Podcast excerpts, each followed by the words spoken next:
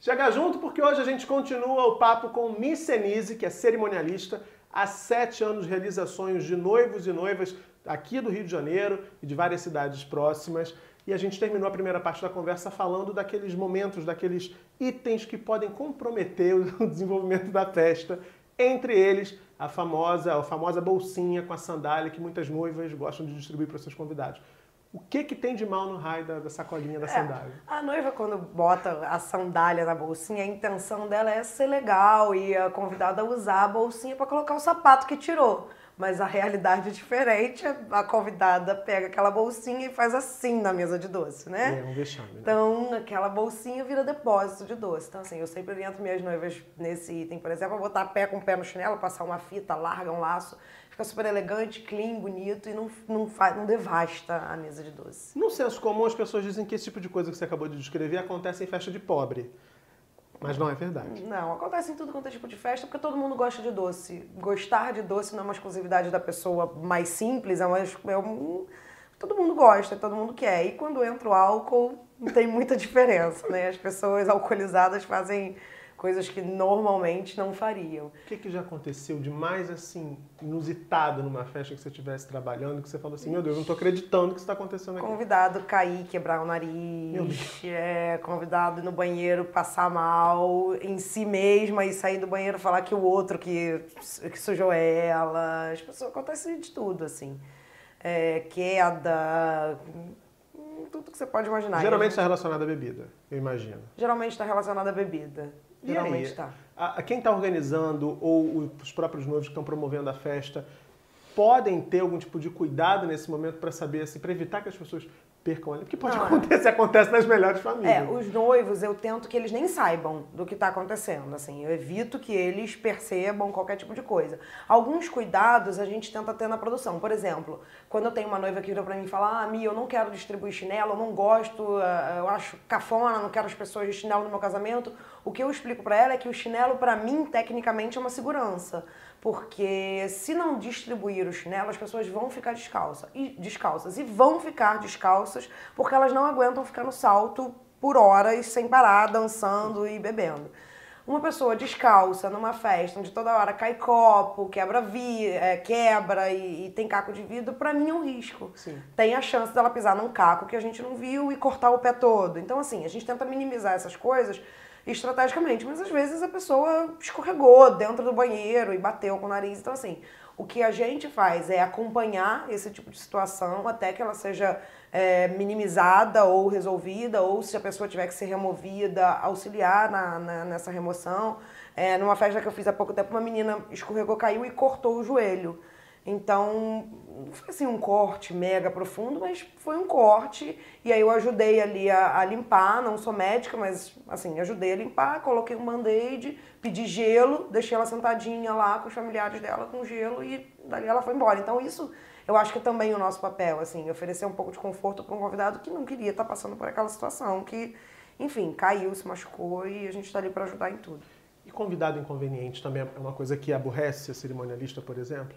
É. Aquele que, tá, que já se excedeu na bebida é. e que fica pedindo, por exemplo, ah, manda o DJ tocar não sei o quê, manda, né, fazendo é. pedidos ali que não, né, não, não, não É uma coisa que aborrece, mas assim, eu falo para você e falo isso até pro pessoal da minha equipe, assim, se a gente, a gente tem uma profissão que a gente tem que saber lidar com isso, assim. Se não tem paciência pra gente alcoolizada, por exemplo, não dá para trabalhar com o que eu trabalho. Porque a pessoa bêbada é, é chata, naturalmente. Por menos, uns são problemáticos, outros são quizumbeiros, outros ficam ricos, outros... Mas todos, em geral, ficam mais chatos, tem ficam mais que chora também, né? Eu tenho chorando, tem todos os tipos, mas todos eles ficam com, com, atitudes mais exageradas. Então, se você não tem a menor paciência para isso, você não vai conseguir lidar. E, e, não tem jeito, assim, tem o, o, que fala besteira, o que canta, o que, é, o que, enfim, não tem uma postura legal, assim. Você tem que ir conduzindo e cortando, mas sabendo que não tem jeito. É, é, parte da nossa profissão. A gente lida com gente, principalmente no final de festa, gente que bebeu o tempo todo, em todas as festas. E qual foi o pedido mais inusitado que uma noiva, um casal já fez para você, assim? E que te fez parar para pensar assim, como eu vou conseguir atender isso? É, eu tava vindo pra cá imaginando que você fosse me fazer essa pergunta e tentando lembrar sobre isso. Eu não tenho muito pedido inusitado pra casamento, não, porque as coisas é, menos comuns acabam que mais gente quer. Por exemplo, tem casal que quer fogos no final da cerimônia, fogos, fogos tipo Copacabana, sabe? Ah, é? Né? Quer umas- terminou a cerimônia na hora do beijo, quer que estoure fogos no céu. Que Então, alegria, né? é, isso não é tão inusitado assim. Não é comum, mas acontece. Mas o pedido mais inusitado que eu tive foi até numa festa de 15 anos que foi temática, foi tema Harry Potter que a gente fez, e a debutante queria que servisse cerveja amanteigada no open bar. E a gente teve que servir cerveja amanteigada E como é open que cerveja man- amanteigada, pra quem não sabe, tá, É tá lá descrito nos do- livros, né? A bebida tá do- descrita do no livro. filme do Harry, dos livros do Harry E Potter. onde é que vocês arrumaram essa cerveja? Ah, a gente descobriu essa- a receita e fez, e fez canecas e serviu. E, e- e fez sucesso? Fez super sucesso. Tava uma delícia. Pois é, então nos 15 anos é um outro universo, eu fico imaginando também, né? É, os 15 anos estão crescendo cada vez mais. É, antigamente era uma festinha mais simples, hoje já tem várias festas de 15 anos que é, é, gastam, custam mais do que uma festa de casamento. Engraçado, eu tava aqui imaginando o contrário. Imaginei que hoje não se fizesse mais tantas festas de 15 anos assim. Não, muito pelo contrário. E as- a guerra das festas de 15 anos hoje, das debutantes, é, é- é quem dá mais, sabe? Assim, não basta você fazer a pergunta, vai ter uma festa de 15 anos, qual é a atração da sua festa? Não basta ser uma festa, tem que ter uma atração. Mas uma atração você diz uma atração, um show. Uma atração, um show, um MC de funk, um DJ diferenciado, tem que ter alguma coisa. Tchan. E o que que faz uma festa bombar, Mi? Bebida gelada, boa música e comida farta. O temperamento dos noivos interfere? Influencia diretamente, sem a menor dúvida. Assim, o casal que é aquele casal que não gosta de dançar, que é mais quieto, mais tímido, menos, menos participativo, naturalmente a festa vai ter a mesma pegada. Fica naquela temperatura morna. morna. Quando os noivos estão muito animados, não estão nem aí pro mundo, se jogam na pista, isso contagia, assim. As pessoas vão na mesma onda e se jogam junto e dançam e curtem, assim. É, eu, eu falo isso para meus clientes, assim. O, o, o quanto você está feliz, o quanto você está envolvido e, e se entregar para aquele momento, assim, isso vai influenciar diretamente no, no resultado da sua festa. Então, se joga mesmo. é pra aproveitar. É pra aproveitar, é pra aproveitar. Inclusive aquela coisa que tinha antigamente, de passar de mesa em mesa. Pois é, isso é uma coisa que eu queria te perguntar. É. Porque é, é, há vários relatos, todo mundo, como eu já disse antes, todo mundo que, que já casou há algum tempo atrás ou conhece gente que tenha casado, sabe de casais que passaram a festa sem aproveitar nada. Porque é. primeiro passaram para cumprimentar todos os convidados, ou então ficavam naquela fila né, meio desconfortável também, todo mundo passando para falar a mesma coisa. Ou depois porque ficavam reféns dos fotógrafos e cinegrafistas. E aí a festa passava e não viam nada. Isso não se usa mais, eu imagino. É, não, a gente é, tenta otimizar isso. Hoje o casamento é um, casamento, é um gasto muito alto para que os noivos percam a festa, com, per- mas que eles não, não aproveitem, fiquem esse tempo aí todo sem curtir, sem interagir. Então a gente tenta otimizar. É, eu costumo sempre orientar meus casais que assim, a primeira hora de festa é uma hora que a gente precisa dela para que os convidados comam, se cumprimentem, conversem. Então, assim, essa primeira hora de festa é, uma, é um momento ótimo para fazer tudo que tem que ser feito de foto para o casal parar, comer. Porque, assim, também não adianta fazer uma coisa corrida. Ah, não, vou bater foto em 15 minutos e abrir a pista de dança. A pista de dança não tá. A festa tá fria, a galera não tá na vibe de dançar. E esse momento da refeição, para todo mundo dar aquela forrada no estômago, é É fundamental para necessário. Pro prevenir. casal, com certeza. Tanto para o casal quanto para os convidados, para que ninguém fique Com ali certeza. mais etilizado né? Com e certeza. comprometa a festa. Com Né? certeza. Então, assim, a gente. é, eu uso essa primeira hora de festa, que não adianta abrir a pista de dança, porque os convidados querem comer também e querem conversar e querem. A, a, a sobrinha tá vendo o tio que não via há seis meses e tá ali batendo aquele papo. Então, assim, faz parte. A gente usa esse momento para antecipar tudo que tem que ser feito de foto e, e- e do casal, do casal com família, com padrinho, e para o casal comer também. É, e depois a gente libera a pista de dança. É, esse negócio de ir de mesa em mesa é uma coisa que eu não curto muito, porque eu acho que toma muito tempo. E porque assim, Murilo, pra te ser muito sincera, é uma coisa que eu venho. Que, que assim, eu não sei de onde vem. De verdade. Porque pensa, se você é convidado pro meu aniversário e você chega na minha festa, a primeira coisa que você vai fazer é o quê? Vir falar comigo e me dar parabéns. Agora eu te convido pro meu casamento. E eu que tenho que ir até você?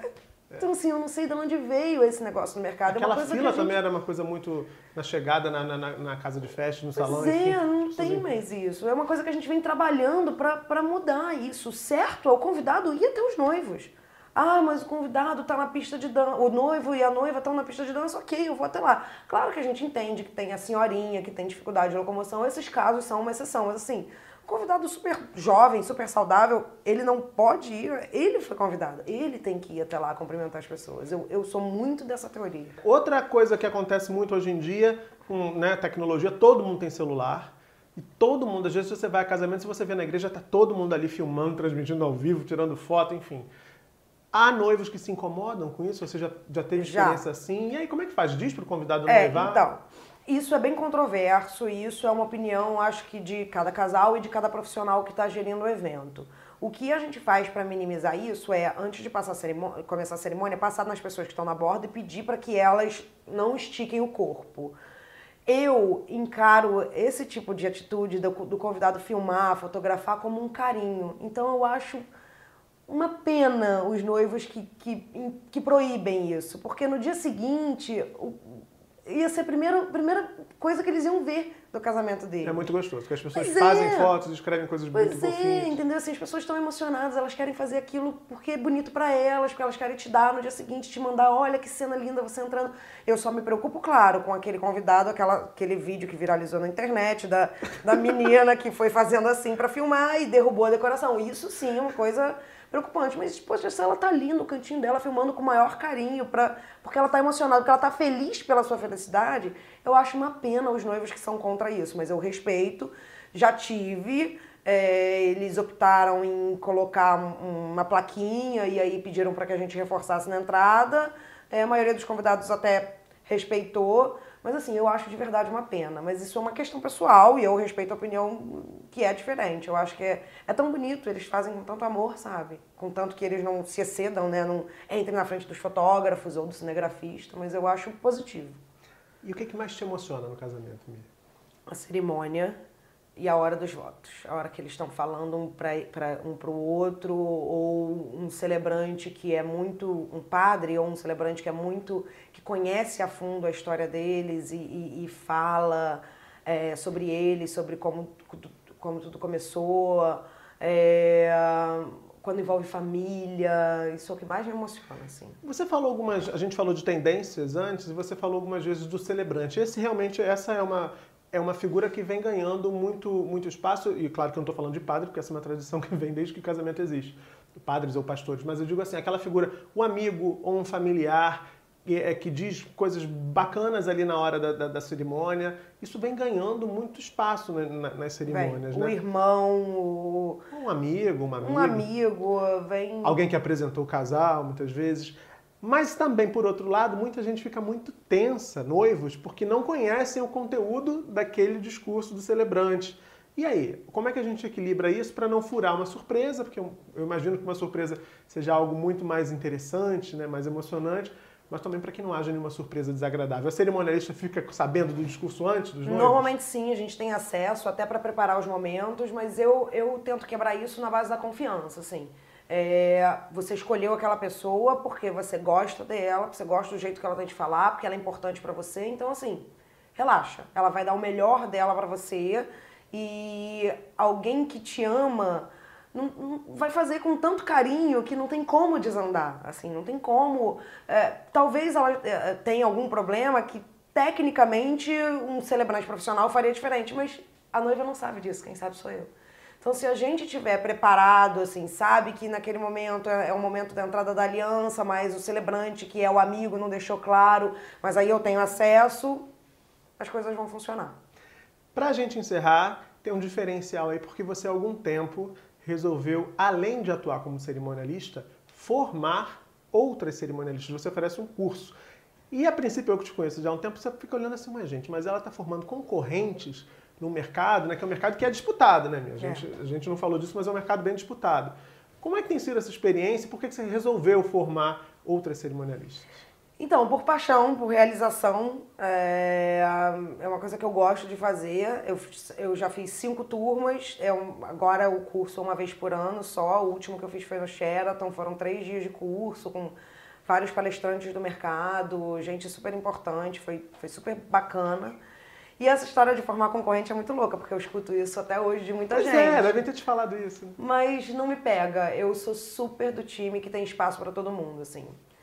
Eu tô te ensinando a técnica, mas você vai trabalhar do seu jeito e vai ter espaço para você e você nunca vai ser eu e eu nunca vou ser você e vai todo Que o mundo jeito ficar é o bem. diferencial, na verdade. A forma que eu, eu tô te ensinando, assim, no meu curso eu explico a técnica, alguns detalhes que a gente se preocupa, que talvez nem todo cerimonial tenha esse cuidado, então a gente passa isso adiante, mas o jeito que ela tem de trabalhar, de conduzir, o gosto pessoal dela, assim, as coisas que, que, que eu vou, vou dando toques no- nos casamentos que eu produzo, que são a minha cara, que são coisas que eu curto, que eu vou orientando os noivos a fazer. Você vai ter outros, outros desejos, outros, outras formas de criar. Então, eu super acho que tem espaço para todo mundo no mercado. Querida, muito casamento pra fazer ainda em 2018? Muito, graças a Deus, mais de 50, quero mais. Opa, que ótimo. A gente vai deixar o site da Michelle pra quem tiver aí querendo casar, a fim de casar ou querendo fazer um curso de cerimonialista, a gente não Verdade. sabe, pra te procurar. Muito obrigado por ter Obrigada a vindo. você, eu acompanho o programa, então assim, uma honra estar aqui, um sonho. Estou muito feliz. imagina, Obrigada. Eu que tô feliz, obrigada. E se você também ficou feliz com esse papo, já sabe, deixa seu like aqui embaixo, inscreva-se no canal, comenta, compartilha, avisa pros amigos, avisa pras amigas quem tá afim de casar aí na sua, no seu círculo de amizades. Esse papo eu acho que pode ter dado dicas interessantíssimas. E a gente se vê na semana que vem, terça-feira, sete da noite, em Mais Chegar Junto. Beijão e até a próxima. Tchau, gente. you